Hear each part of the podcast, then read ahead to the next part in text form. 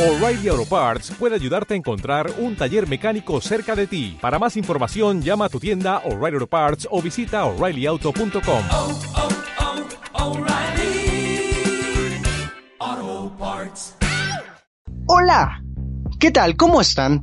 Bienvenidos a The Comic Podcast, un podcast en el que estamos hablando de series, películas cómics y mucho, mucho, mucho más. Con Eric Martínez y Diego Carías. Discutiremos lo bueno y lo malo de los productos que más nos gustan. Así que, comencemos. Sean bienvenidos al episodio 17 de The Comic Podcast. Ahora, como ya lo habrán podido deducir por el título, hablaremos de una de las trilogías más importantes de la cultura popular y del cine en general, que llegó en, 1800, en 1985 de manos de Robert Zemeckis eh, y producida obviamente por el gran Steven Spielberg, Back to the Future. Pero antes de entrar de lleno al tema, obviamente tenemos que irnos por algunas tangentes importantes como noticias y la presentación de mi querido amigo, fiel compañero, el gordito favorito de todos, Diego Carías. ¿Qué tal? ¿Cómo estás? ¿Cómo te encuentras? Una semana más cuarentenosa, una semana en la que lastimosamente el panorama de la salubridad mundial está pendiendo de un hilo, pero con la esperanza latente de que esto mejore. Pero ¿cómo te encuentras? ¿Qué tal? ¿Cómo estás, Diego? Hola amigo, ¿qué tal? Eh, pues muy bien, como tú dices, una semana más, eh, muy muy emocionado por el tema que vamos a tocar hoy. Como tú bien dijiste, vamos a hablar básicamente de Back to the Future. Es un clásico, es un clásico de película, así que muy emocionado por hablar ya eh, acerca de estas películas. Y pues bien, como tú dices, bueno, una semana más en casa, no hay muchas esperanzas de salir aún, pero bueno, hay que tener paciencia, seguir los lineamientos, hay que salir si es necesario y pues hay que encontrar cosas en que entretenernos y una de estas es este podcast. Así que muchas gracias por escucharnos, que por cierto eh, estamos teniendo muy buenos comentarios de, los, de esta nueva... Eh, versión del podcast que tenemos, así que muchas gracias por el apoyo y lo que pretendemos es seguir creciendo y que ustedes vayan disfrutando los podcasts de cada semana, pero muy, muy, muy, eh, eh, bueno, emocionado por hablar del podcast de hoy y espero que ustedes lo disfruten, pero tú, ¿qué tal amigo? ¿Qué tal te ha tratado esta semana? ¿Qué tal va la cuarentena? ¿Qué tal todo en casa? Cuéntame. Pues eh, no te voy a negar, ha sido una semana en la que el cansancio por la cuarentena ha sido más latente que en anteriores, pero pues aquí estamos una semana más felices, contentos uh, por hablar de una gran, gran, gran, gran película, bueno, gran trilogía mejor dicho, y pues estoy plenamente emocionado, plenamente emocionado por llegar a este punto de la semana en la que le dedicamos un par de horas a la grabación de este podcast. Recuerden que si nos quieren escuchar nos pueden encontrar en YouTube con este nuevo formato que mi querido amigo ya acaba de mencionar, que espero que estén disfrutando. Nos pueden encontrar además en Spotify, Apple Podcast, Google Podcast y iBox. Si tienen algún tipo de comentario, vayan a la fanpage de Facebook como de Comics, que nos pueden encontrar así, o en Instagram como arroba de guion bajo Comic Podcast. Recuerden que constantemente estamos subiendo eh, imágenes por ejemplo la clásica y espero amada por ustedes Cronostalgia, en la que visitamos esos grandes momentos del pasado y de nuestra niñez que implica de las series y que implica nuestras series, películas y pues caricaturas favoritas. Si ustedes no han, no han visitado esta serie, no olviden buscarlas eh, tanto en Instagram como en Facebook y pues estamos emocionados, están emocionados. Pero creo que, como dije al inicio, tenemos que tomar una tangente, un, un pequeño viaje a, a, otra, a otro páramo y este es el de las noticias. Como recordarán, la semana pasada hablábamos sobre un par de plena dedicación a DC. Y esta semana, pues no nos alejamos tanto de eso y regresamos de alguna u otra manera a ellos. Diego.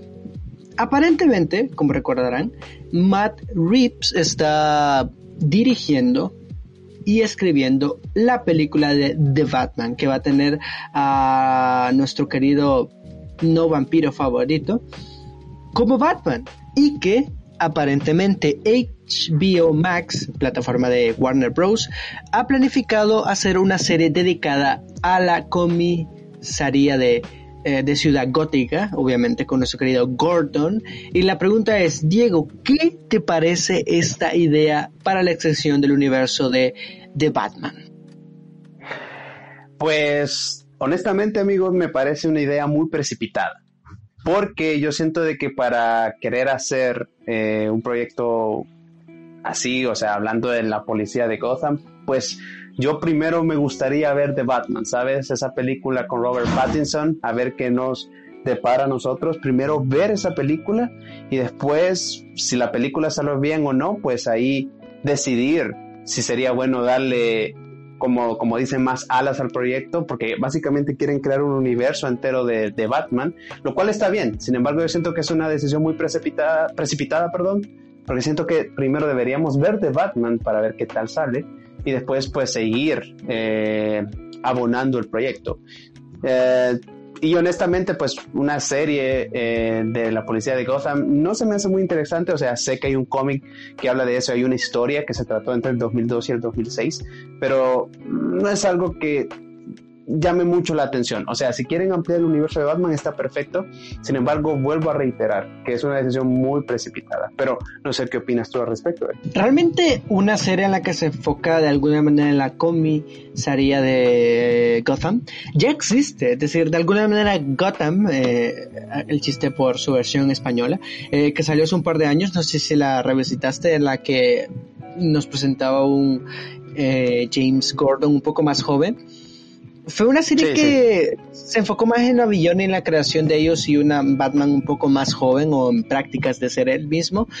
Y no sé, siento que estoy de acuerdo contigo en esta ocasión. Me sorprende también tu postura, no lo voy a negar, en la que se ve un poco precipitada a anunciar ese universo. En realidad, este tema de precipitar creo que lo voy a eh, es un punto que del que quiero hablar en Back to the Future pero inevitablemente se siente y se siente como una extensión interesante de ser el final. Batman es de los productos más explotados de DC Comics. Decía al final recuerden que Detective Comics es DC y no sé, no sé, es decir, eh, tengo mis dudas, tengo mis dudas. Aparentemente los, eh, los escritores se ven prometedores que son los encargados de la gran serie de Los Sopranos, pero no sé, me, me, me, me, me, quito, me echa un poco para atrás la idea de que pues eh, se siente tan precipitado el asunto.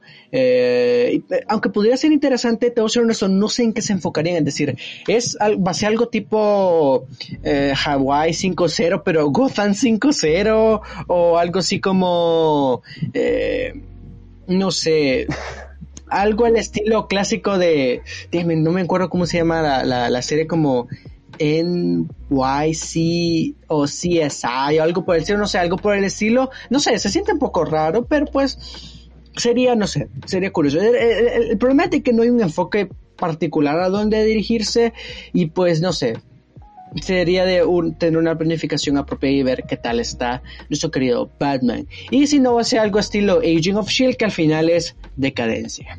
¿Qué te puedo decir?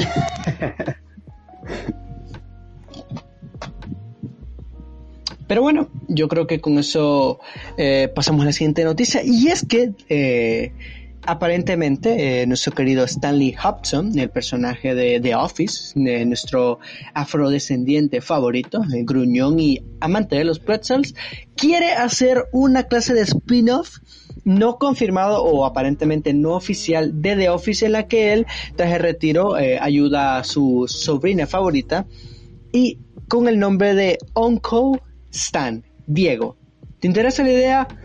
¿Sí o no? Honestamente, amigo, no.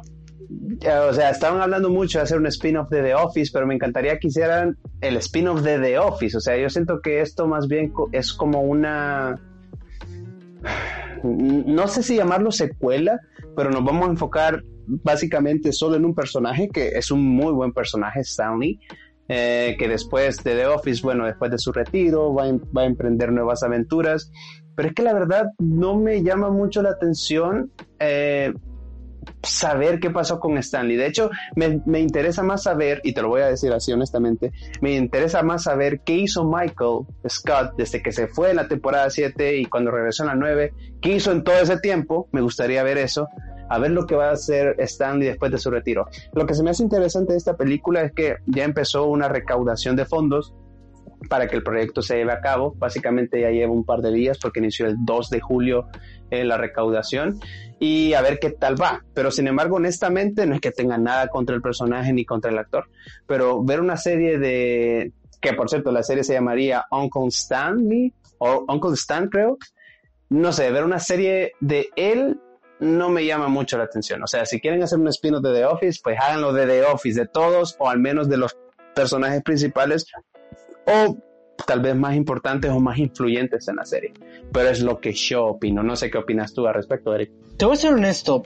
Uncle Stan, en general Stanley creo que es uno de mis personajes eh, favoritos. Es decir, siento que tiene algún tipo de dualidad extraña y la que mejor eh, los ideales o los temas centrales de The Office pero no sé, no sé, es decir, por un lado siento que se vuelve interesante el proyecto, pero siento que al final, eh, no sé, es decir, siento de que depende cómo lo presentaría, porque te voy a ser honesto, eh, la premisa no se me hace tan interesante y creo que ahí tengo de otra vez concordar contigo que una, un spin-off de Michael sería más, más interesante de ver cómo Holly, ella tiene sus hijos y cómo trabaja en Colorado y qué está haciendo allá, que de Stanley, pero pues si se presenta la serie, se produce y se distribuye, pues echarle una, una revisión no estaría nada, nada mal, que por eso eso me hace recordar, eh, no sé si sabrás, pero Netflix hace poco lanzó una serie con Steven Carell, Steven Carell que aparentemente dicen que es como The Office pero en el espacio. ¿Has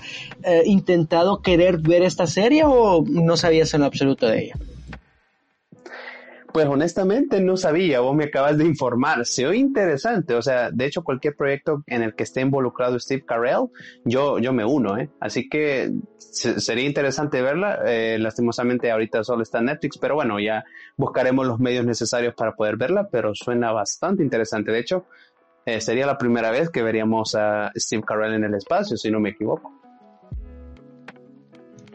Pues fíjate que, bueno, eh, tampoco te voy a explicar, no la he visto yo tampoco, yo se llama Space Force y si, pues sería interesante que le agregas, eh, si la puedes ver en este mes, en la nueva sección que tenemos de la corta, de las opiniones críticas, de que si usted no ha visto el episodio de junio, ¿qué está haciendo? Claro, obviamente en ese momento escuchando el podcast, pero cuando termine el podcast se va a YouTube, pone de Comic Podcast o la corte de las opiniones críticas, ve el último video de junio y nos dice si le gustó o no le gustó o qué, qué película le gustaría que habláramos eh, en esa sección que no hablaríamos en el podcast. Y bueno, digo, con la última noticia es... Eso sería genial. Claro, claro, obviamente, obviamente, obviamente. La última noticia implica de que eh, algunos eh, guionistas y productores, eh, tras algunos spin-off de, vamos a decirlo, el Sony Bell o el Sony Bells, algo por el estilo, en el que Sony toma los villanos de, de Spider-Man, como dicen allá en, en, España, para hacer en España para, uh, dicen, eh, este productor en particular, de que no confía en los proyectos de villanos separados y que la única manera de que estas películas tengan éxito es de que Spider-Man aparezca en ellas. Digo, ¿qué te parece? Es decir, ¿concuerdas con eso o no? Yo sí concuerdo concuerdo bastante con la opinión. Es cierto de que Venom tuvo un éxito bastante grande, Venom de 2018, pero ¿por qué? Porque la gente, yo siento que la mayoría de nosotros nos dejamos llevar por el aspecto de Venom y por lo que veíamos en los trailers. La película en sí es mala y de hecho en eso concuerdo contigo, Eric, que bueno, tú eres el crítico, pero también te voy a aceptar cuando algo está mal hecho. Aún no se me va a olvidar esa vez que fuimos a ver Venom y nos veíamos uno al otro y decíamos, ¿qué estamos viendo? Pero yo siento que Venom tuvo éxito por eso, o sea, fue en parte por morbo, pero también al ver el aspecto del personaje y lo que nos brindaba los trailers, pues uno creía que la película iba a estar buenísima. Sin embargo, o sea, la falta de Spidey eh, es muy, o sea, se, se, echa de ver, se echa de ver. Y ahora hablando de que Morbius es el nuevo, eh, la nueva película que se viene, que es Villano de Spidey, donde Spidey no sale, aunque en el tráiler vimos que sale de fondo ahí una imagen de Spidey, que por cierto, el Spidey de Tobey Maguire. O sea, no estoy diciendo que los proyectos sin Spider-Man salgan mal, pero sin duda no son los mejores. O sea, mejoraría mucho si Spider-Man estuviera ahí pero es mi opinión. No sé qué opinas tú al respecto. Es inevitable, es decir, particularmente siento de que personajes como Venom son personajes que visualmente son interesantes y eso llama más, más allá de los fanáticos a los cómics o el universo Marvel en general, pero proyectos como el que se tenía planeado de eh, Silver, Silver Blade y Black Cat son proyectos que dices, who are you? Y por qué pareces una gatúbara chafera, literalmente. Entonces, inevitablemente siento de que la presencia de Spider-Man para vender algunos productos de que Sony pretende promocionar o vender, sí se vuelven interesantes, porque todo es honesto, de Morbius lo único interesante hasta el momento que se nos ha presentado es la aparente aparición del Spider-Man de Tobey Maguire o si el de Tom Holland, no sé, si la, esa versión de Spider-Man que aparecería en esa película. Más allá de eso, realmente no creo que a nadie le interese particularmente Morbius, um, o muy pocas personas sería apropiado decir, al igual que proyectos que no tienen nada que ver con el universo. Además de que si las películas no son apropiadamente traídas uh, a este universo, no, no funcionarían bien. Yo creo que aquí lo, lo más oportuno sería de que Sony intentara utilizar alguna versión de Spider-Man, decir, por ejemplo, al Spider-Man 2099 o al mismísimo Miles, Miles, Miles, Miles Morales para construir apropiadamente su universo y que se vuelva diversificado e interesante y que si de alguna manera y que si de alguna manera Tom Holland comparte un universo con ellos se vuelva interesante para el público en general. Yo creo que al final es una falta de dirección apropiada de los proyectos de de Sony con Marvel o de los derechos que posee, porque sí pueden sacar historias interesantes, pero el problema es el público, porque al final, obviamente, si, por ejemplo, existiera una película del Doctor Octopus, vamos a ir a verla, no vamos a negarlo a la gente que no gusta este universo, pero al final el asunto es, llamarían a esa a ese grupo de gente que le gusta ir a ver una película porque Capitán América está guapo, lo dudo bastante. Al final, eso es lo que más repercutiría o repercute en a la decisión de, si estos proyectos funcionarían o no, porque al final Spider-Man es Spider-Man, jala gente, ya sea porque Tom Holland está guapísimo, o literalmente porque Spider-Man es un personaje bastante, bastante cool, o literalmente porque era compararlo con el gran Tobey Maguire. Yo creo que con eso finalizamos la sección de noticias de esta semana. Espero que la hayan disfrutado y vámonos de lleno y como Gordon Tobogán al tema central de este podcast que es Back to the Future. La historia es simple. Marty McFly eh, tiene de amigo a Emmett Brown, el Doc, y él, eh, tras muchos años de investigación y de muchos experimentos fallidos, logra crear una máquina del tiempo en un DeLorean que termina mandándolos al pasado y que este debe de regresar al futuro. Y pues con esto iniciamos la plática de esta semana. Diego. Siento de que cuando hablamos de Back to the Future es importante hablar sobre el referente cultural que este implica. Para cultura kid, nerd, ñoña, yo siento de que hay muchos elementos que coinciden y que están vigentes en la película. Por ejemplo, el concepto del viaje en el tiempo. En algunas entrevistas, Robert eh, o CMX, eh, como lo quieran decir, el director hablaba sobre que muchos estudios rechazaban la idea porque el concepto del viaje del tiempo es una cosa que no le llama a las, a las masas populares y usualmente está más reprimido a personas del nicho o personas un poco más eh, geek ñoña Sornet, como ya lo hemos mencionado con anterioridad. Sin embargo, Back to the Future se volvió un referente para cualquier tipo de época y una película bastante bien ejecutada que a cualquier persona puede impactar, es decir, de alguna manera nuestros padres, eh, por ejemplo mi mamá creo que me influyó a la hora de ver esta película, es decir, siento de que ella fue así de, hey, it's Back to the Future, recuerdo cuando le daban en el 6 y es como yo, ¿qué? ¿Qué es eso? La pude ver, la, la vi en su momento y pues no negaré que me enamoré completamente de ella, pero creo que principalmente es eso, Diego. ¿Qué piensas de la Back to the Future 1 ¿Y cómo crees que su legado, el pasado y la cultura popular ha adoptado esta película y la ha convertido en un icono de la cultura que tanto amamos nosotros, los geeks? Bueno, yo creo que como tú dirías, yo creo que estoy in love de la película. Ahorita nos vamos a enfocar en Back to the Future 1. Es un clásico. Es un clásico y yo siento que es ese tipo de películas o trilogías que han envejecido muy, muy bien a pesar de, como tú decías, de que al principio nadie confiaba en el proyecto porque veían los viajes en el tiempo muy poco llamativos para la gente. Sin embargo, pues eh, gracias a Dios ahí estuvo Steven Spielberg que le dio el approve al proyecto y muy bien ejecutado, muy bien ejecutado. Yo siento que Back to the Future es una película buenísima que puedes disfrutar en familia y a pesar de que, como tú bien dijiste, se estrenó en 1985, podrías disfrutarla viéndolo en el, en el, en el año 2020 sin ningún tipo de problemas. Eh, y ya hablando ya de la cultura geek, de la cultura nerd, yo siento que, o sea, repercute mucho. De hecho, por alguna extraña razón en ese tiempo, yo siento que Back to the Future vio, o sea, fue como, ¿cómo decirlo? Fue como el padrino de todas las series o películas que le siguieron cuando tratamos los viajes en el tiempo. Y llegamos a tal punto de que incluso Avengers Endgame toma ese, como dicen, eh, no requisito, sino que como esa píldora de los viajes en el tiempo para darnos una gran película.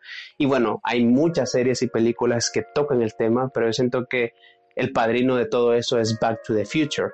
Y o sea, lo vuelvo a repetir, yo siento que es una película que ha envejecido excelentemente bien, la gente puede disfrutarla y es un clásico, es un clásico, de hecho hay muchos derivados. Eh, algo que me sorprendió cuando estábamos preparando eh, este programa era que de cada película que salió de Back to the Future salieron videojuegos, algunos malos, otros no tan malos, pero de ahí se han originado muchas cosas. Y de hecho, bueno, Ricky Morty, sabemos que es una, una, serie muy buena, que está basada en Back to the Future. Y es como que es increíble, es increíble. Yo siento que Back to the Future, y como tú dijiste, Marty McFly, eh, es el típico eh, tipo eh, guapo de los 80, que, o sea, aparentemente no tiene la vida deseada. Y algo muy curioso de la película es que como, o sea, un joven de 17, 18 años puede hacerse amigo de alguien de 50 años, yo siento que no es, no es un impedimento, aparte de que para que un científico esté así de loco en ese entonces para crear una máquina del tiempo, pues yo siento que es un, es un plus para como ser curioso y convertirte, convertirte en su amigo. Pero yo siento que Marty McFly y Doc Brown hacen una gran pareja en esa trilogía y bueno, ya hablando de la película en sí es muy buena, yo siento que los viajes y las secuencias en el tiempo están muy bien explicadas. Y bueno, no dejemos de hablar de Piff, que yo siento que es el villano eh, invencible o como dirían el jefe final de los viajes en el tiempo, que hace muy muy buen papel. Y pues la película es hermosa, la película es hermosa, ha envejecido muy bien y obviamente pues yo siento, lo vuelvo a repetir, yo siento que fue el padrino de todas las series y películas que han venido después de ella cuando se habla de viajes en el tiempo. Y eso es algo que yo siento que eso es que lo ha convertido en una película clásica, en una película épica, y lo va a seguir siendo por mucho, mucho tiempo. De hecho, es bastante curioso que eh, hay, por ejemplo, hay páginas o incluso canales de YouTube de que, de, que básicamente habla de películas eh, las más recientes, que no sé qué, pero ahí está Back to the Future.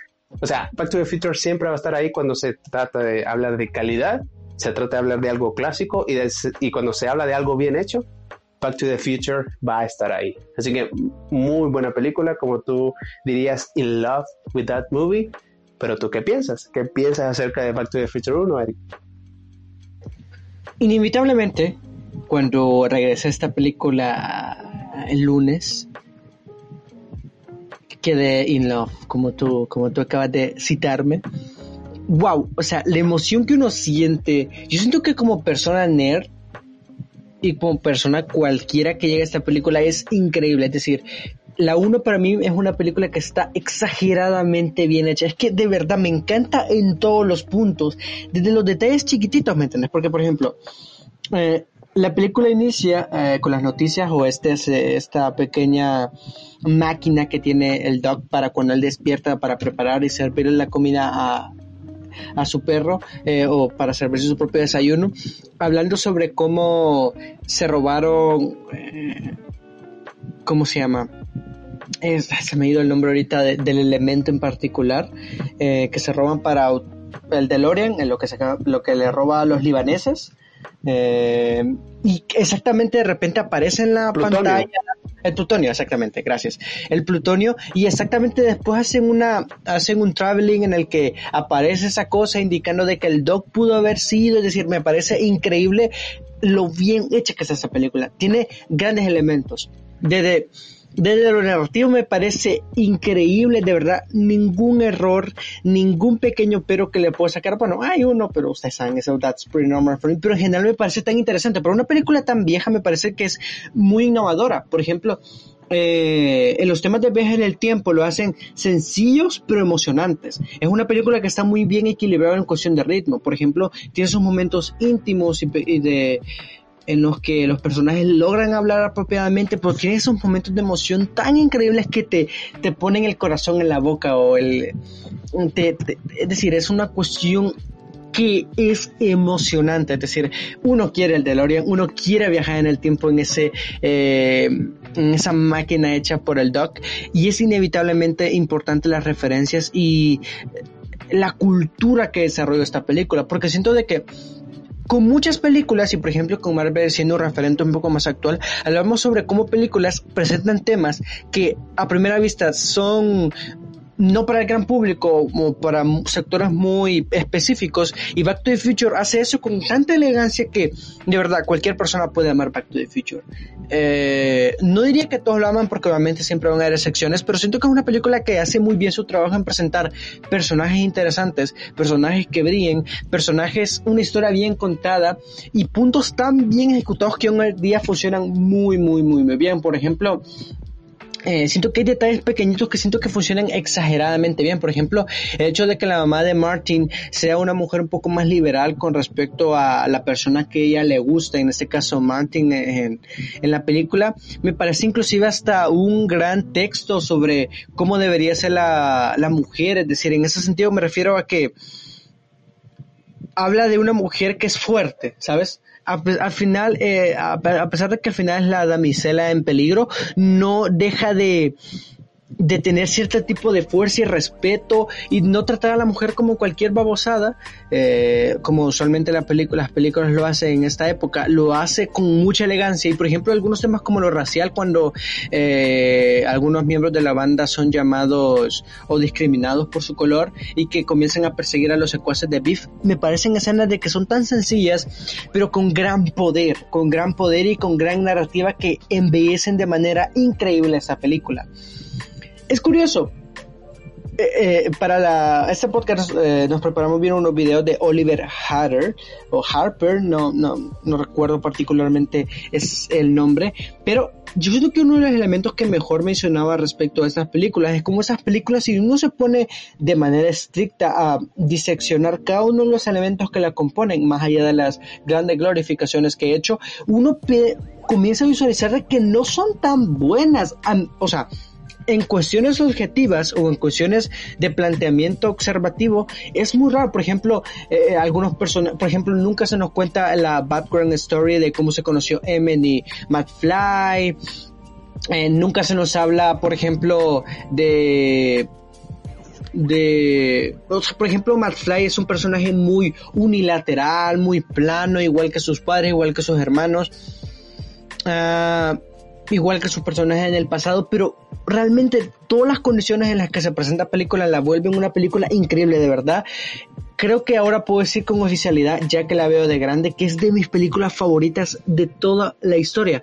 Fácilmente es de esas películas que uno se puede volver a ver completamente en un fin de semana en la que se la esté pasando mal, porque tiene acción, tiene momentos y, oh por Dios, esa banda sonora, mm, mm, o sea, es deliciosamente increíble. Te erizas viendo esa película. Ese, la banda sonora me parece increíble. Es más, por un momento pensé que era de, de Williams, la, la que nos trajo E.T. Eh, y Jurassic Park, pero no, de verdad, qué elegancia, qué elegancia, qué gran película, gran momento de la historia de esta película. Y siento que es una película que está bien ejecutada, que funciona bien en sus cliffhanger, en sus momentos de paciencia, en esos momentos en los que decide ser emocionante, en los en, lo curioso porque siento que el viaje en el tiempo se vuelve interesante e interactivo para nosotros porque ver ese ver, ver cómo viajan a 1955 y los cambios que hay. Y la mamá, y te voy a ser honesto, yo quisiera ser padre de Martin, porque wow, la mamá, beta, wow. Guapa, Un, besote, un besote, increíble, increíble mujer. Y no sé, me parece muy interesante. Y te voy a ser honesto, creo que me gusta mucho porque a pesar de que Marty es el personaje clásico cool, guapo de los 80, tiene un poco de mensaje de, hey, ¿sabes qué? Puedes serte un nerd, más que todo por el papá. Puede ser un nerd, pero eso no significa de que vas a dejar que otra persona abuse de ti, en ese caso de Biff. Y ese cambio que se le da cuando al final ese arma de valor y defiende a la chica que le gusta es mm, simplemente increíble. Es decir, indiscutiblemente la mejor de la trilogía. No puedo decir nada más aparte de eso de esta gran, gran, gran película. Sin embargo, en, tras el gran éxito que tuvo Universal, se pretendió hacer una secuela. El asunto particularmente es de que el director y el guionista nunca pensaron apropiadamente la creación de una secuela y pues al final terminaron grabando dos películas que se grabaron al mismo tiempo. Back to the Future 2 y Back to the Future 3. ¿Vieron esa combinación de Spanglish bastante deliciosa? Ahora el asunto es la siguiente, Diego. ¿Qué te pareció Back to the Future Part 2? Bueno, yo siento que aquí es donde va a empezar el debate, ¿no? Yo siento que va a ser el punto de encuentro nuestro, porque al preparar este programa, eh, obviamente tuvimos que ver las películas y eso es algo que yo no mencioné. Yo estas películas las vi muy pequeño. De hecho, allá recuerdo haberlas visto eh, por mis papás y literalmente tenía años sin verlas. Sin embargo, hoy que las volví a ver, las volví a disfrutar, fue increíble, una experiencia riquísima, como dirían. Así que excelente película, excelente trilogía. Y ahorita nos vamos a enfocar en la parte 2. A mí me gustó. O sea, yo siento que tenemos eh, lo típico que dicen que ah, la secuela siempre es mala, eh, la segunda acá, pero yo siento que Back to the Future eso se rompe. Así como, por ejemplo, así como en la trilogía de Tobey Maguire de Spider-Man eso se rompió. Yo siento que Back to the Future también. No estoy diciendo, ojo, no estoy diciendo que la parte 2 sea la mejor de las tres, porque, en, o, sea, si hay algo en lo que concordamos con Eric es que la mejor es la 1, indiscutiblemente. Bueno, en nuestra opinión, ustedes pueden dejar en sus comentarios cuál es su favorita y si no la han visto, véanlas. pero sin duda alguna la mejor es la 1. Sin embargo, la 2 me parece muy buena secuela, me parece una muy buena continuación. A pesar de que, o sea, básicamente nadie tenía pensado hacer una secuela, o sea, básicamente se la sacaron de la manga entonces las ideas que implantan en la 2 a mí me gustan. De hecho, siguen, siguen eh, respetando eh, la línea temporal del tiempo que se creó en la 1 y ese universo paralelo también. Y me encanta bastante el protagonismo de Beef Tanner en esta segunda parte, porque básicamente fue por él que se empezó a armar el desorden, ¿sí? Eh, y una cosa que también me gustó bastante es cómo es que en 1989, porque esta película fue, o sea, la película salió en 1989, sin embargo la parte 2 siempre sigue estando en 1985. O sea, en la película es el 85, pero fue lanzada en el 89. Entonces, la, la, retrospectiva que tenían en ese entonces de cómo iba a ser el futuro, o sea, ellos en esa película, en la parte 2, viajan al 2015, para ellos el futuro, para nosotros pasado y cómo es que ellos eh, habían planeado o habían pensado que iba a ser el futuro. De hecho, hay cosas que eh, se plantean ahí que se me hacen muy, muy interesantes y sin embargo, bueno, ya pasaron cinco años desde 2015 y las cosas que nos muestran ahí, pues no hemos llegado aún a eso. Pero se me hace bastante interesante esa, no sé, esas ideas que tuvieron de cómo iba a ser el año 2015 entonces ese futuro alterno que nos muestra la 2 me encantó mucho, porque yo siento que para la gente de ese entonces fue algo revolucionario en cierto sentido eh, y se me hace bastante interesante. Ahora bien, si hablamos aparte de eso, si hablamos de los personajes o básicamente de la trama, que básicamente eh, Marty viaja al futuro porque tiene que tener algo que su hijo en el futuro va a hacer, porque si, si lo hace, pues van a haber consecuencias. Lo hace para ahí donde aparece Biff, y entonces tienen que volver a pasado, y por cierto, tienen que volver exactamente al mismo día que volvieron en la 1, el día del baile, el día en que los padres de Marty se enamoran, eh, eh, es increíble. O sea, a mí la 2 me gusta mucho. Me gusta mucho también la forma en que el Dog eh, nos explica también las nuevas, o sea, las cosas que pasan. O sea, él explica que se abre un universo paralelo, explica también que si te topas con tu yo del pasado, pues creas como... Eh, o sea, no recuerdo muy bien la definición, pero era como un impacto paralelo que te hacía que te desmayaras y de hecho eso pasa con la novia de, con la novia de Marty McFly cuando se encuentra con su yo del, del, del futuro. Entonces, todo eso me gusta la secuencia y o sea, yo siento que el DeLorean va a ser un clásico, una clásica máquina del tiempo, pero lo vuelvo a repetir. O sea, para mí la mejor es la 1, sin embargo la parte 2 me parece una muy buena película, eh, donde plantean una trama bastante interesante para mí, porque vemos el almanaque deportivo y que por eso Biff se hace millonario. Eh, y bueno, que por cierto, en primera instancia fue, fue idea de Martin esa, pero Biff se la escuchó y se la robó y cómo es que cambian las cosas, cómo es que el papá en, ese, en esa línea temporal está muerto, el papá de Martin. Eh, bueno, en ese caso Jorge Mafly, pero me gustó bastante la 2, yo siento que es una buena secuela y aquí es donde le voy a dar pase a Eric, el crítico, para que empiece a deleitarse eh, con los errores que él vio en esta película y por qué no la considera la mejor de las tres. Eric, todo tuyo el escenario. Inevitablemente la película número 2 me parece una mala secuela. Y es que te voy a ser honesto, desde el principio que la comencé a ver, la sentía demasiado separada de la 1. Y es que, al final, si te pones a pensar, han pasado cuatro años desde el estreno de la 1 y se siente demasiado la diferencia. No solo hay cambios aparentemente obvios en la película, sino que hay actores que no regresan, como la Rebeca de la 1, en la 2 ya no es la misma, o directamente el padre de Martin, pues es un actor que no regresa por diferencias con los eh, director y guionista. El asunto con la 2 es de que siento de que se aparte, se siente muy diferente, ¿sabes? La 2 y la 3 se sienten películas de un solo formato y obviamente se grabaron prácticamente de un solo y se sienten más se sienten más unidas la una a la otra que la uno. La uno me parece un... Es, curioso, ahora en la, en, la, hora, en la mañana me estaba poniendo a pensar que la dos y la tres parece como si fueran películas que se grabaron en otra tierra y dijeron, y la trajeron a esta tierra. Eh, y dijeron, hey, ¿sabes qué? Hay más películas de Back to the Future aparte de la 1, véanlas. Y es como, ok. Pero realmente voy a ser honesto, la 2, ahora como hablaba sobre cómo la primera intenta hacer interesante o meter a la gente tema, meter a la cultura popular temas un poco más nerd, pues la película 2 siento que falla completamente en eso.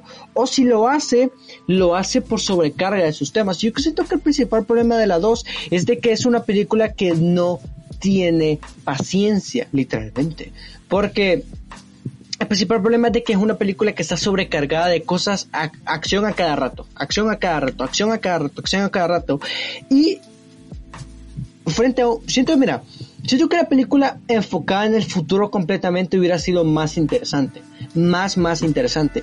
Eh, no sé, que hubieran explotado más el futuro, creo que hubiera sido exageradamente más interesante que volver a viajar a 1955. Originalmente la visión del director y el guionista era la de presentarnos una visión diferente a la película de, de bueno, una, una perspectiva diferente a la 1, que es cuando viaja, el primer viaje hacia 1955. Sin embargo, ¿sabes cómo siento que pa siento de que eh, en vez de de, dar otra perspectiva, otro punto de vista a ese momento importante de la 1, lo único que hacen es profanar el legado de la 1 y arruinar la 1 en cierta manera. Es decir, bueno, no arruinar la 1, sino particularmente me refiero a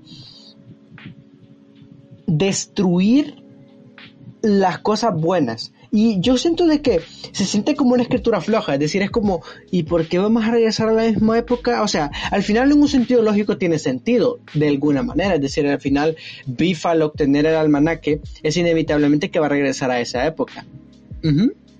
Sí, vaya, ahorita que estás tocando eso, mira, yo siento que el punto, o sea, yo siento que vos ves eso de que hayan regresado exactamente a la misma época, yo siento que vos lo ves desde un punto de vista flojo. Sin embargo, a mí se me hace interesante, o sea, ponete a pensar de que todos los sucesos que cambiaron el futuro y cambiaron el presente, o sea, todo eso tuvo consecuencia exactamente el mismo día con el que arrancamos en la 1. Entonces, básicamente, ese día, que si no me equivoco, es un 12 de noviembre de 1955, si no me equivoco. eh, o sea, ese día es épico. Entonces, lo que vimos en la 1 fue genial. Sin embargo, ya en la 2, tener que regresar a ese día exactamente, volver a presenciar lo que vimos en la 1 y ver que Marty pues ahí se estaba escabullando, no tenía que verse con su yo del pasado. A mí, se me, a mí se me hizo bastante épico, o sea, yo siento que vos lo ves desde un punto de vista flojo, es como, ¿por qué regresar al mismo día? Pero a mí se me hace muy interesante y épico de que ese día fue, ¿cómo decirlo así? Ese día fue el detonante de las tres películas, de las tres. Entonces, a mí se me hace muy interesante de que ese día, esa fecha en particular, marca la trilogía, pero es mi punto de vista. No, no, no, ahí debo de concordar contigo de que el mero hecho de que un día sea tan importante la historia es sumamente interesante para la narrativa de Back to, Back to the Future, literalmente define el concepto de como un elemento bien estilo eh, efecto mariposa de que una pequeña decisión afecta de manera significativa al futuro o al pasado o tu presente más inmediato. Eso se vuelve interesante. Yo cuando digo que se siente flo- floja y que profana la película de Melón es de que no es nada propositiva, de verdad de verdad, más allá del hecho de que se le es entregada a quizás la mejor la mejor versión de Beef que tenemos en la trilogía, no me parece nada, siento de que no aporta nada que hayan, eso, que hayan ido a esa época, de verdad no aporta absolutamente nada, nada, nada. Y siento que hubiera sido más interesante, no sé, por ejemplo, una eh, ideas que se tenían para las secuelas de que se enfocaran 10 años después de ese momento, que sería en el 1965. Y siento que eso quizás hubiera sido un tanto más interesante o que esto directamente. Es que no sé, siento de que me parece, me parece muy flojo, te lo voy a decir de la siguiente manera. Siento que el atractivo más interesante de la 2 debe ser el futuro, ¿sabes? Ya hemos visto el- cómo es el pasado, preséntame cómo va a ser el futuro. Pero es que el problema es que el futuro compra, eh, hay una sección muy corta y siento que mi principal problema con esta película es el siguiente.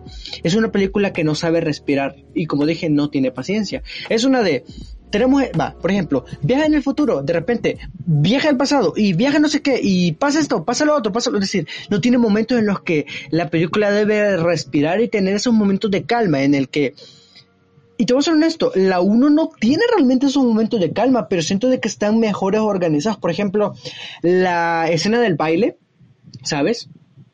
Por ejemplo, la escena antes del baile cuando eh, el papá de, de Marty tiene que salvar a, a Lorraine, ¿era el nombre? Yo creo que sí, Lorraine era el nombre de su mamá. Sí, ese es el nombre. Entonces, en ese caso, siento de que esos pequeños momentos en los que están hablando y se eh, está implícito el chiste de que la mamá en el futuro dice de que ella no era tan aventada con los hombres, pero realmente sí lo era.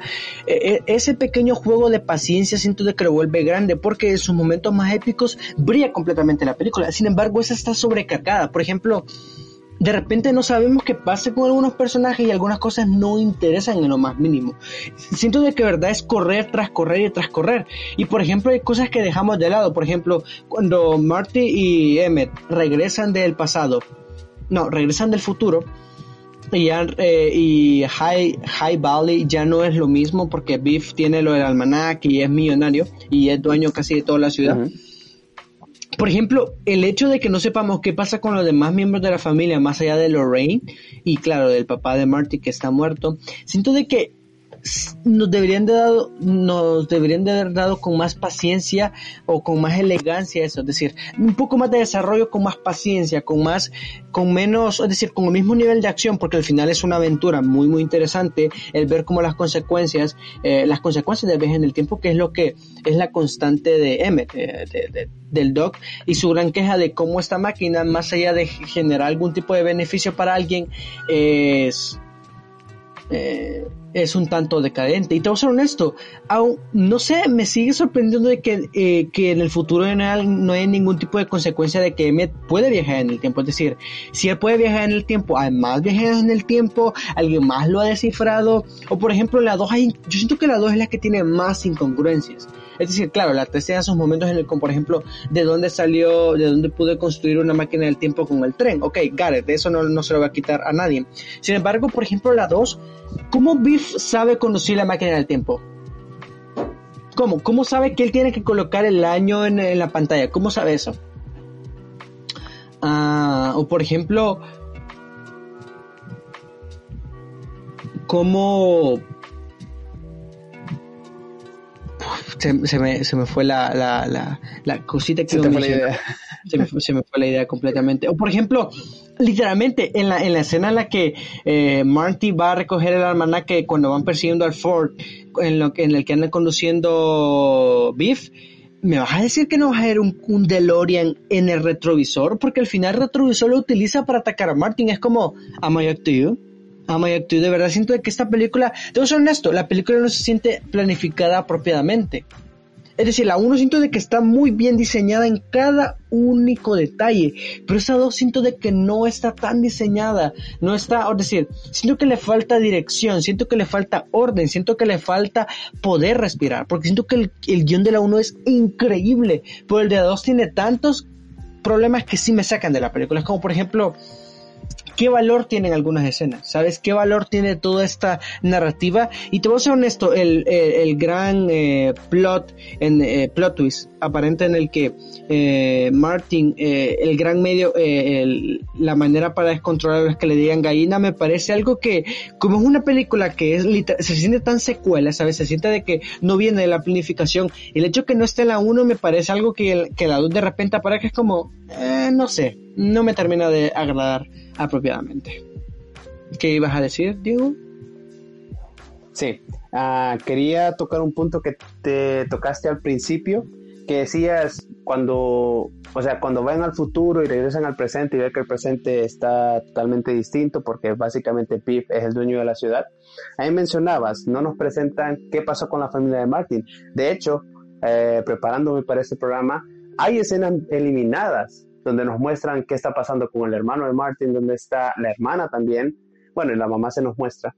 Pero hay que tener en consideración dos puntos que tú mismo mencionaste. Primero, pues el papá, o sea, se optó por matar a papá de Martin en esa línea temporal, ya que el actor se rehusó a, aparecer en esta segunda parte. Entonces, básicamente tuvieron que inventar algo y para mí, a mi forma de ver, el hecho de que haya matado al papá de Martin en esa línea temporal o en esa línea paralela, no se siente tan forzado.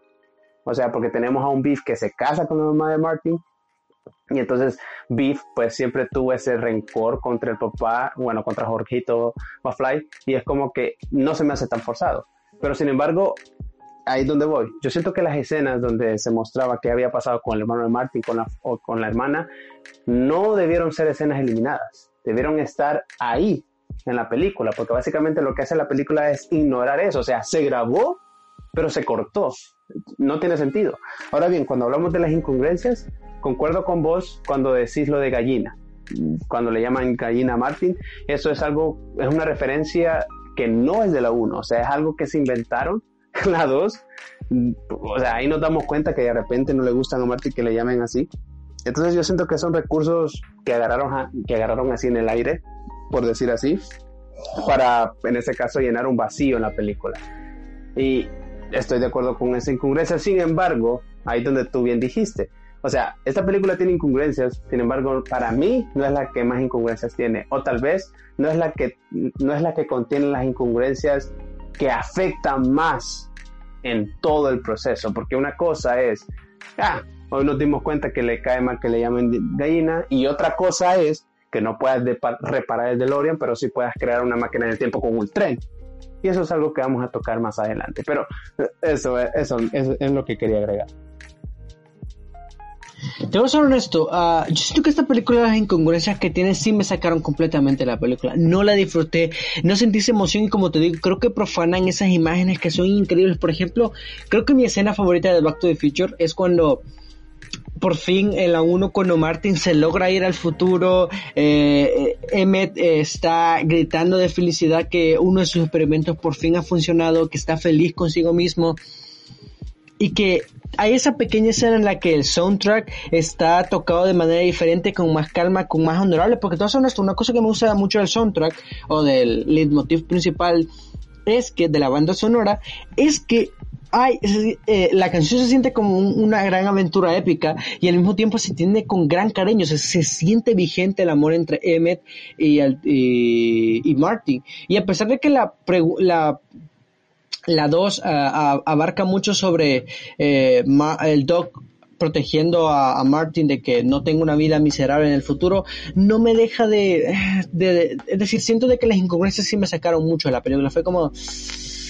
Ah, y siento que hay líneas que hubieran podido tocar que hubieran sido muchísimo más interesantes, exageradamente más, más, más interesante.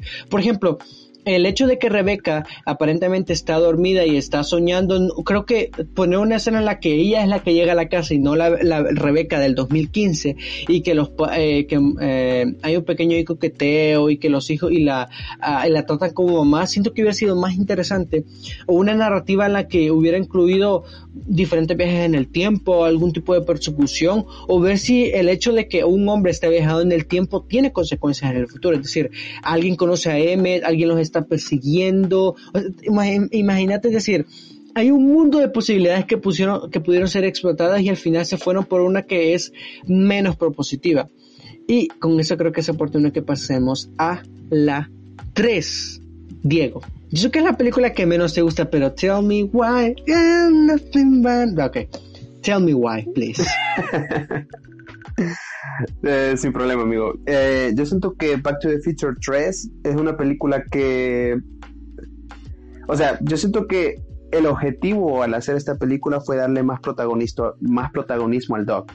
Seamos honestos, porque aquí se ve lo que hace Doc, porque lo hace, se da cuenta de que la máquina del tiempo, eh, o sea, ocasiona problemas y al final decide destruirla. Y vemos cómo estuvo ocho meses en el viejo oeste en este caso 1885, ah, y se enfoca más en el Doc, honestamente, y aquí vemos a un Martin que, bueno, yo siento, para mí en la 2, una de las escenas bastante épicas fue cuando eh, el Doc desaparece en el carro con, bueno, en el DeLorean, con el rayo, y de repente llega ese hombre misterioso con la carta, y Martin se da cuenta de que está vivo, he's alive. Eh, gran escena. Y entonces después vemos a Martin eh, tratando de eh, encontrar al Doc, eh, bueno, al Doc que había visto por última vez en esa línea temporal, y lo va a buscar en 1885. y, o sea, yo siento que tratan la historia muy, o sea, yo sé que Doc había mencionado antes de que uno de sus sueños hubiera sido vivir en esa época, que no sé qué, está bien, ¿ok? Sin embargo, yo siento que el tema del oeste no es algo que acapare mi atención. Y aquí vemos otra vez a la, bueno, un antepasado de Viv, que siempre eh, los antepasados de, de, Viv siempre están eh, hostigando a los Mafly. o sea, en toda esta línea temporal se ve eso. Y es como que estoy de acuerdo con algo que dijiste tú al principio, Eric, de que yo siento que la mejor, mejor interpretación de Viv, y tú lo dijiste, la vemos en la segunda parte sin duda alguna, porque es la, parte en donde él más influye y repercute en las consecuencias. Sin embargo, en esta tercera, o sea, vemos a un Beef no tan cambiado, o sea, aparte de la época, ¿verdad? O sea, tiene el mismo objetivo siempre de humillar a un McFly, pero más que todo ahora se mete con, el Doc. Y vemos a un Doc también ah, que está experimentando una nueva fase en su vida al enamorarse de la maestra del pueblo. Entonces, aquí es donde voy a empezar yo hablar de las incongruencias que tiene esta tercera película, que para mí son las que tienen más incongruencias, o al menos son las, las incongruencias que más notorias. La primera, y es algo que discutíamos eh, a la hora de preparar el programa con Eric, es como que, ok, el DeLorean pues pierde gasolina y bueno, en ese entonces no hay gasolina. Entonces tiene que ingeniárselas a ver qué hacen. Entonces el Doc tiene problemas para reparar el DeLorean para eh, regresar eh, al presente para nosotros el pasado, pero para ellos el presente en 1985. Ahora bien, el Doc no es capaz de arreglar el DeLorean eh, para que encienda y toda la cuestión, entonces se ven en la obligación de ponerlo adelante de un tren para que el tren lo jale y lleguen las 88 millas. Perfecto. Eso estuvo bien hasta ese punto. Sin embargo, de ahí viene lo que mencionábamos anteriormente. Es como que tuviste problemas para arreglar el DeLorean en ese momento pero de repente creaste una máquina del tiempo usando un tren. O sea, ¿cómo es eso posible? ¿Cómo es que Doc hizo eso teniendo en cuenta también las posibilidades o herramientas que existían en 1885? ¿Cómo fue que pasó? O como diría Eric, ¿qué pasó ahí? ¿Qué pacho? Y entonces yo siento que son, son, o sea, son incongruencias grandes, o sea, no son incongruencias pequeñas, lo que decía en la segunda parte, o sea, una incongruencia de las dos es que nos damos cuenta que a Marty, y de hecho esto también se toca en esta tercera parte, a Marty no le gusta que le digan gallina, ok, es un dato que no sabíamos en la primera, pero ok, un dato que ayuda a llenar un hueco.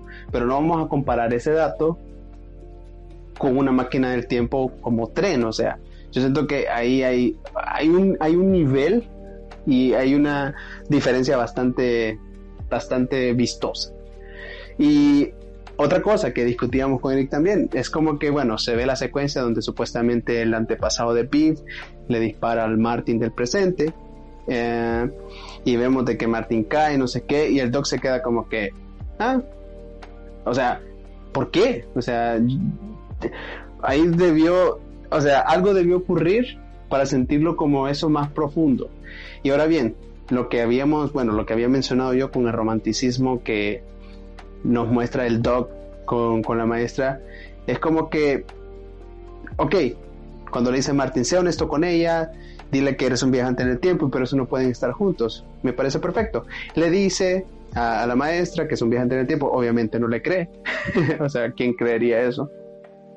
Pero de repente, de repente, por casualidades de la película también, va la maestra en el tren ya dejando la ciudad y escucha a dos caballeros hablar de que el, el herrero, que porque en ese pueblo pues el doc es herrero, que el herrero estaba sufriendo por una mujer y mencionan el nombre de ella, entonces ella decide regresar, ella decide regresar, o sea, ella se estaba yendo, pero ella decide regresar al oír eso porque el oportunismo reinó en esa ocasión y oyó de que el doc estaba quebrado. Entonces, o sea, se me hace de que esta película, y, es algo que tengo que aceptar, que se lo decía Eric, o sea, la película toca lo del oeste y a mí, cosa de vaqueros y todo eso, pues me aburre un poco, o sea, no se me hace tan atractivo, pero ahí es donde voy, de que las incongruencias que esta película contiene repercuten más en todo lo que hemos visto que la de la 2. Pero es mi opinión. Ajá, Eric. Había olvidado mencionar, ya que mencionas ese punto en particular, recuerdo que, no me particularmente no recuerdo en qué, en qué podcast o en qué episodio lo hicimos.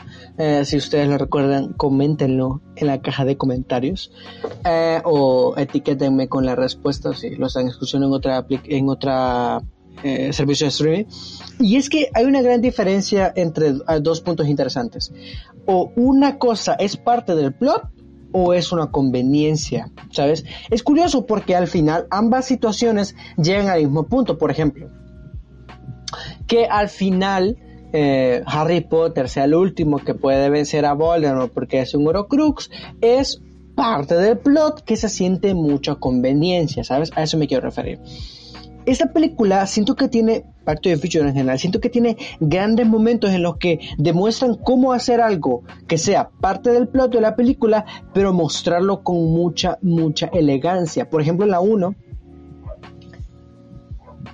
el mero hecho de que la única forma para que el DeLorean pueda viajar en el tiempo sea una cantidad similar a la que el rayo debe de proporcionar, a la que un rayo proporciona, es en esencia una conveniencia, pero fíjate que está bien argumentado, por ejemplo, en la una en la que el rayo cae en la torre, la torre está arruinada, por lo cual en el futuro a Marty le dan un folleto en la que la torre eh, la quieren recuperar porque cayó un rayo ahí y por eso le dan el panfleto y en el panfleto él lo anda porque Rebeca se lo dio porque ahí le puso el número, es decir, ese tipo de cosas siento de que me parecen escritura increíble y bien hecha.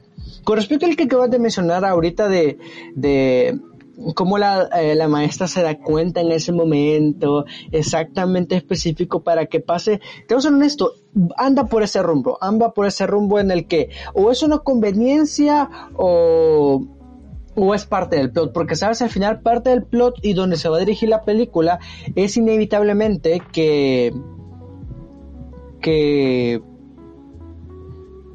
inevitablemente es de que ella va a regresar con Emmet. Es decir, ese es parte, del, ese es el chiste del plot, ¿sabes? Ella va a regresar con Emmet. That's the point, that's the point. El asunto es que tan interesante se puede ser. Y te voy ser honesto, con respecto a esa particularidad que mencionaste, me siento muy dividido, porque por un momento siento de que no me parece tan sensato de que si el hombre de tus sueños se va, vos también te vayas pero al mismo tiempo me parece sensato porque ella no quiere, no tiene, no quiere saber nada de, del pueblo que se llevó o en el que vive aparentemente el amor de su vida. Es decir, es una idea muy extraña.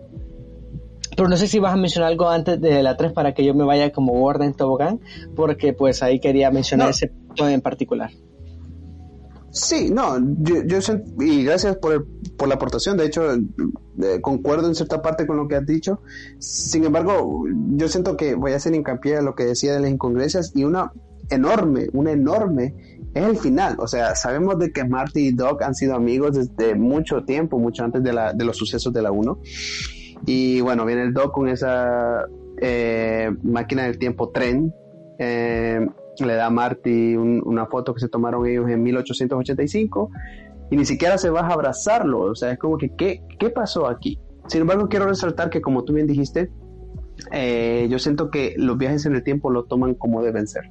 O sea, hablan de, líneas paralelas, eh, respetan muy bien la hora. O sea, no hay incongruencias en lo que tiene que ver con la máquina. O sea, ahí sí estoy en total acuerdo y yo siento que eso es lo que lo hace grande a esta película, bueno, a esta trilogía, pero eso es lo que adapto. De hecho, yo, yo, le, yo le decía a Eric de que la tercera, pues sí, como él bien dijo, se me hace la menos interesante de las tres. pero yo siento que es lo, lo que tengo que decir, o sea, no es que sea mala película, pero si la comparamos con la calidad de la primera y la segunda, pues eh, ahí se ve la diferencia. Eh, ahora sí, el escenario es todo tuyo. Dale ahí. Mira, yo, ah, hay un comentario de los videos que vimos en preparación para este podcast que decía, tú como niño creo que se te puede parecer más emocionante la 2 por la clase de trama que lleva. Y yo te voy a ser honesto, cuando pienso en Back to the Future, las primeras veces que la vi, la 2 la amaba con todo el corazón y en la tercera la veía un poco más de reojo diciendo, well, pues no es tan buena. Sin embargo, el mismo Oliver eh, Hatter decía que como viejo lo que le gusta más es la 3 y yo te voy ser honesto, nunca me había sentido tan identificado con alguien hasta ese preciso momento. Y es que te voy ser honesto, pienso exactamente lo mismo. Tú como niño la 2 te puede parecer más emocionante por esa cuestión de trama, acción, trama, acción, trama, acción. Y la 2 se siente es un poco más calmada, es un poco más justiciera con algunas partes. Y que te voy ser honesto creo que tiene esa clase de películas o ese ritmo del que hablaba que las películas deben de tener en contraste para tener un equilibrio con todas las formas de narrativa que se deben de presentar en el desarrollo de un personaje, porque al final, al final, perdón, eh, el desarrollo de los personajes es muy, muy, muy mínimo. Sin embargo, en la 2 y en la 3 verificamos, por ejemplo, de que Martin no se debe dejar de influenciar por gente cuando le diga que debe ser un gallina, o por ejemplo, con Emmett Brown, Emmett desde la 2 dice, esta máquina del tiempo es la peor basura que se pudo haber construido, eh, pero gracias a ella conoce el amor de su vida. Y ese equilibrio y esa justicia y ese, ese payback que nota el guionista no, no me queda nada más que apreciarlo. Además de que, por ejemplo, escenas como la de la de ellos en el pueblo de la fiesta me parecen encantadoras. Siento de que ese es el momento en el que la película dice, ok, hay mucho que contar, pero vamos a descansar un pequeño ratito de todo este gran problemón y te voy a presentar esto. Y esa escena en la que Dot se ve eh, efectivamente muy muy feliz es increíble. Me encanta, me encanta, me encanta. La trama del amor es un poco, pues, eh, al final es tiene muchos clichés. Es decir, si hablamos del género del western aplicado en esta película, tiene un montón de, clichés. Desde otras películas como El bueno, el malo y el felo, eh, bueno, la de, las películas de Clint Eastwood, El bueno, el eh, en general, o El bueno, el malo y el feo, o por ejemplo eso de vamos a hacer un duelo de pistolas a las 12, no, a la mañana. Es decir, todo ese tipo de dinámicas están en la película y se vuelven exageradamente repetitivas. El, el bar en el que pues el alcohol parece el infierno, eh, un montón de viejitos siempre jugando póker para en el Coliseo, es decir, en eso sí la película cae en puntos comunes. Sin embargo, te voy a ser honesto, en los puntos en los que es más emotiva y más sentimental y más íntima con sus personajes, por ejemplo, el gran dilema del Doc a decirle eh, que ella es, que él debe ser objetivo y no guiarse por su corazón, es increíble porque te voy a ser honesto, el Doc siempre ha sido la persona cuerda en toda la película es la que le dice a Martin, no hagas eso, no lleves ese almanaque para hacerte eh, rico, uh, tienes que arreglar este problema en el pasado para que exista. Es decir, es siempre, y cuando él tiene su pequeño momento en el que él es sentimental y él se pierde, me parece un contraste y una aportación al personaje increíble porque ahí es cuando Martin debe ser el decir, ok viejo, ¿sabes qué? No puedes hacer eso que, que estás proponiendo. Y ese cambio de papeles me parece interesante, me parece que lo valoro bastante y al final se siente, no sé, sus momentos se sienten más emocionantes, pero claro, incongruencia las tiene. Estoy completamente de acuerdo que es hasta un poco anticlimático el hecho de que cuando aparentemente eh, Martin muere tras el, disparo de eh, Biff, eh, bueno, el antepasado de Biff, Doc no se echa a llorar, es decir, yo me imagino al Doc con la amistad de Martin muy bueno, por ejemplo, al final, cuando no abraza a Martin, ¿sabes? Es decir, es esa clase de cosas que digo, déjeme, o sea, es que son cosas que son payback que tienes que hacer de manera tan honesta, es decir, le da la foto, son amigos, dale un pinche abrazo, por ejemplo, explícanos por qué el tren existe, cómo lo construyeron, viajaron en el tiempo, no viajaron en el tiempo antes, cómo construyeron, es decir, todo esto necesito ayuda necesita mucha ayuda para comprender qué está pasando. O mejor dicho, para que sea un desarrollo apropiado, porque te voy a ser honesto, si son cosas que te dices, well, pues sí, hay problemitas, hay problemitas. Pero siento que la película 2 trata mejor a sus personajes y les da más espacio para respirar y son un poco más honorables pues, en cada uno de sus puntos. Uh, yo siento que el problema es de que se siente mucho como final, ¿sabes? En los que los personajes tras eh, dos aventuras, como la 1 y la 2, deben de llegar a ese punto en el que deben de aprender de sus errores, avanzar y ser hombres nuevos. Y como dice al final Emmett, ver que el futuro está en nuestras manos y que no está escrito aún. Y pues bueno, yo creo que no sé si quieres aportar algo extra a esta gran, gran, gran trilogía de Back to the Future.